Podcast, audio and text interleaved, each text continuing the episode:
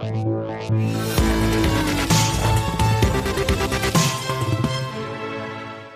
Alors, est-ce qu'il faut prendre ou pas argent comptant euh, cette annonce du président de la République C'était ça date de dimanche soir de ces 500 milliards d'euros, nous dit-il, chiffre qui claque euh, d'argent mobilisé donc euh, par l'État, par le gouvernement pour lutter contre les, les effets économiques de cette crise sanitaire, euh, pandémie qui a mis à terre notre économie. Bonjour Raphaël. Bonjour David. Raphaël Legendre, journaliste à l'opinion. ce chiffre, il est évidemment, voilà, je dis il claque, il est colossal, il est hallucinant, 500 milliards d'euros.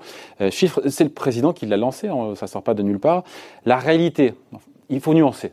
Je dis pas que l'arrêté est tout autre, mais en tout cas, il faut, il faut sacrément nuancer parce que, oui. parce que si on regarde, pardon, je défends le truc, mais euh, c'est écrit juste en dessous, hein, si on regarde les dépenses réelles, dépenses mobilisées, c'est un peu, c'est un terme un peu fourre-tout, les dépenses effectives réelles, on n'est pas à 500 milliards, on est quasiment à 10 fois moins. On est quasiment à 10 fois moins, on est en réalité à 57 milliards de hausse des dépenses depuis le début de la crise.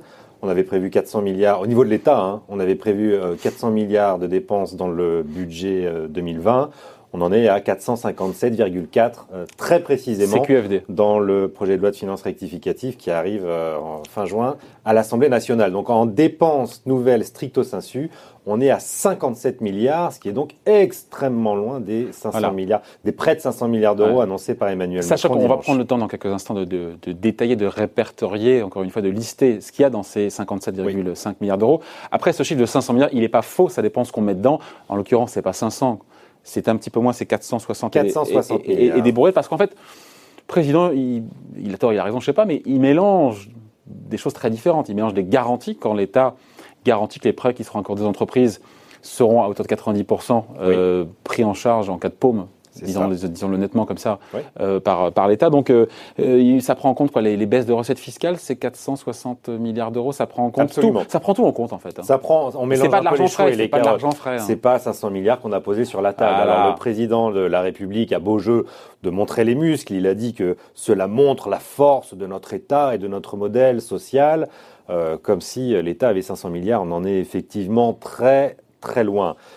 Dans ces 500 milliards, la grande majorité, ce sont, comme vous l'avez bien expliqué, des garanties apportées par l'État euh, sur des prêts bancaires. Vous savez que les, les, banques ont distribué énormément de prêts de trésorerie PGE. pour aider les entreprises à traverser la crise de confinement. Hein.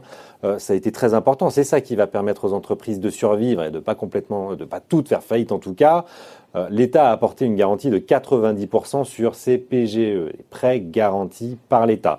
Ça veut dire quoi? Ça veut dire que euh, si l'entreprise fait faillite au bout d'un moment et ne peut pas rembourser ses prêts, la paume est à 90%. La paume est pour les à 90% par l'État, pour la banque. à 10% pour les banques. Cette garantie, c'est 300 milliards d'euros possibles jusqu'à la fin de l'année. Potentiel. Les banques nous expliquent qu'en réalité, euh, ces prêts ont mais on l'a reçu. Beaucoup baissé en volume. On, l'a reçu, comme ce s'appelle Nicolas Dufour, le patron de la BPI. Oui. On était à 100 milliards. On l'a reçu il y a. On est à peu près à 100 milliards distribués là, effectivement, un tout petit peu moins. 97 milliards euh, en, début de semaine. On va arriver aux 100 milliards. Et ça devrait monter jusqu'à 150 milliards, nous expliquent les, euh, euh, les banques. pas à 300, ce sera que la moitié. Donc, ce la garantie portera, et tant mieux, et tant mieux, effectivement. la garantie portera sur ces 150 milliards. 90% de ces 150 milliards.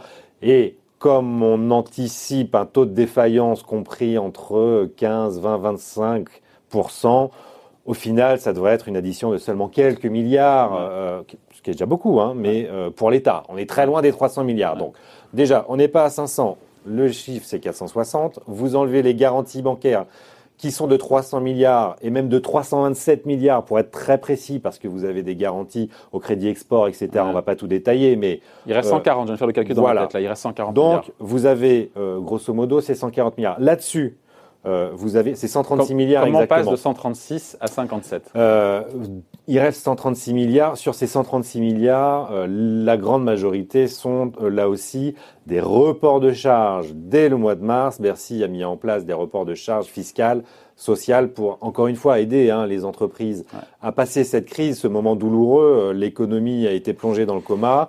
Euh, on a mis les assistances respiratoires, on a levé, on a reporté le paiement des charges. Ça ne veut pas dire annuler. Certains secteurs certains, vont avoir des ouais. annulations, tourisme, restauration, euh, ceux qui vont être les plus durement touchés auront des annulations, effectivement. Mais il y a énormément de euh, reports de charges, il y a eu des remboursements anticipés de crédits impôts aussi, mais qui auraient dû être payés de toute manière, simplement un peu plus tard, mais par l'État.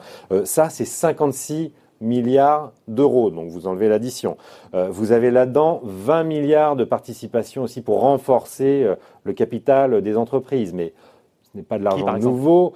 Euh, c'est, euh, bah, vous avez eu Thales euh, qui vont bénéficier, Air France va bénéficier, c'est d'un prêt, 7 milliards. voilà, pour, on n'a pas encore la liste définitive. Hein. Vous avez une trentaine d'entreprises qui devaient bénéficier de renforcement de leurs fonds propres. c'est 20 milliards d'euros, mais c'est un investissement qui va rapporter de l'argent. Donc vous voyez tout ça. Et les pertes de recettes fiscales, on les met où là-dedans? Les pertes de recettes fiscales, pour le coup, ce sera vraiment de euh, la prime, enfin, c'est-à-dire les exonérations. Non, mais en termes d'impôt sur le revenu qu'on n'aura pas parce que ou de TVA parce qu'il y a moins de consommation. Euh. Ah bah là, c'est des moindres recettes, donc ça rentre dans le coût de la crise, si vous voulez, dans les, ça rentre dans les 222 milliards de déficit qu'on devrait euh, avoir cette année, effectivement. Mais ça rentre dans les mais 460 ça milliards.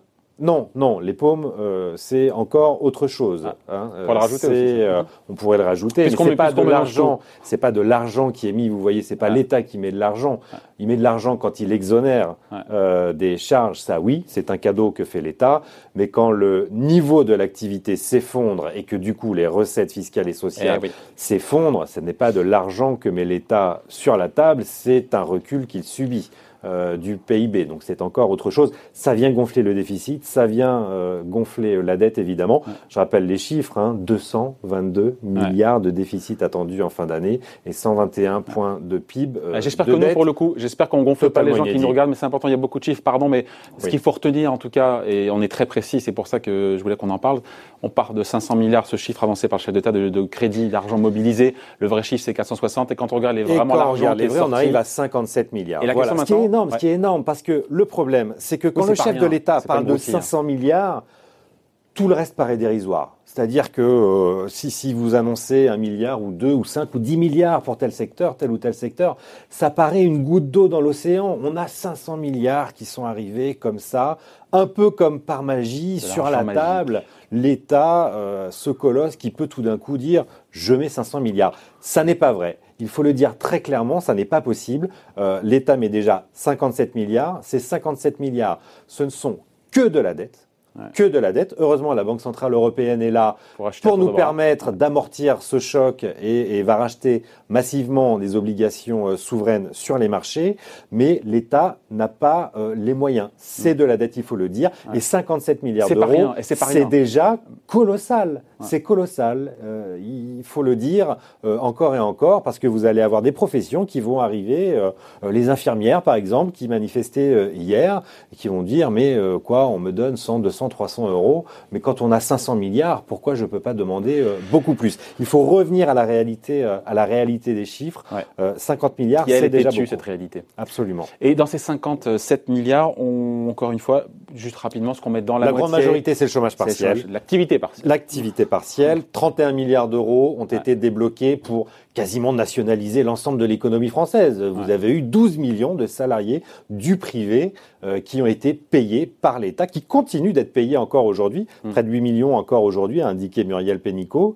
Euh, par, par l'État, on a nationalisé l'ensemble des salaires. Si vous rajoutez Pour les éviter un bain de sang et des chômeurs en masse, on a quand même 500 000 euh, chômeurs de plus. Ça a coûté, euh, bien sûr, de destruction d'emplois, hein, et ça, c'était un dispositif très important, très généreux, le plus généreux d'Europe, 84 euh, du net, c'était le plus généreux d'Europe. Et on s'est rendu compte que ça posait aussi des problèmes parce que euh, les salariés ne, ne, souhaitaient plus revenir en entreprise et les patrons étaient très contents aussi que l'État prenne en charge et donc ne poussait pas forcément à la reprise de l'activité. C'est devenu un frein à la reprise, ce chômage partiel. C'est pour ça qu'il faut le, euh, le réduire petit à petit.